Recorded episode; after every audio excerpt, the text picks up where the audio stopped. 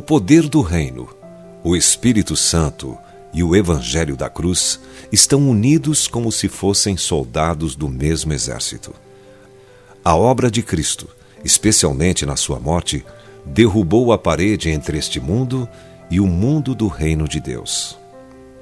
Desde então, o Espírito Santo tem investido tudo no Cristo crucificado.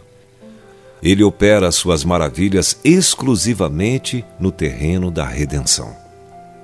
O Espírito é aquele que dá apoio exclusivamente ao Evangelho, sempre e em toda parte. O que mais precisamos? Um homem cheio do Espírito é melhor do que uma centena de comitês que aproveitam minutos, mas perdem horas. Quando Deus amou o mundo, ele não criou uma comissão, ele enviou seu Filho. E quando sua obra redentora havia sido concluída, o Filho enviou o Espírito. Cristo disse que os cristãos são a luz do mundo. Entretanto, eles precisam do Espírito Santo para acendê-los. Não há dúvida de que muitas pessoas estão ansiosas por ver milagres. Mas é bom que saibam que milagres só ocorrem no contexto do Evangelho e em nenhum outro. Isso lhes poupa de algumas decepções. Deus não opera maravilhas apenas porque são maravilhas. Deus não está interessado em operar maravilhas para trazer fama a algum egoísta vaidoso. O Espírito Santo em aliança com o Cristo crucificado, tem um objetivo: derrotar o diabo através do Evangelho, o qual é bastante abrangente e não deixa nada de fora, quer seja terra, inferno ou céu. Como cristão, eu já sabia que a cruz tinha um efeito espiritual em minha vida.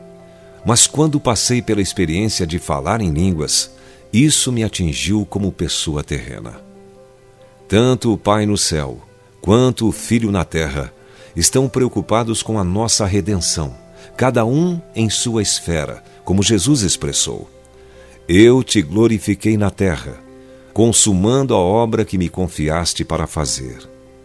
E agora, glorifica-me, ó Pai, contigo mesmo, com a glória que eu tive junto de ti antes que houvesse mundo. Livro de João, capítulo 17, versos 4 e 5. A obra de Cristo na terra influenciou a própria terra. E a obra do Pai influenciou a glória. Jesus veio aqui, para aqueles que estão aqui. Se fosse só para nos permitir entrar no céu, ele poderia ter arranjado isso lá mesmo, no céu. Mas a salvação tinha de ser produzida na terra, porque também tinha propósitos terrenos. Meu batismo no Espírito Santo tocou tanto meu espírito quanto meu corpo. Isso é típico da verdadeira natureza da fé cristã. Abra seu coração para o Espírito hoje.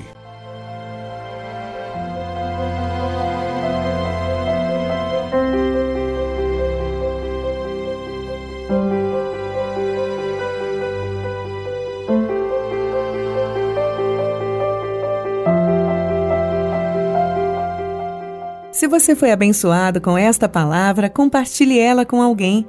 Esta devocional foi extraída do livro Devocionais de Fogo, do evangelista Reinhard Bonnke, fundador da Cefam, Cristo para Todas as Nações.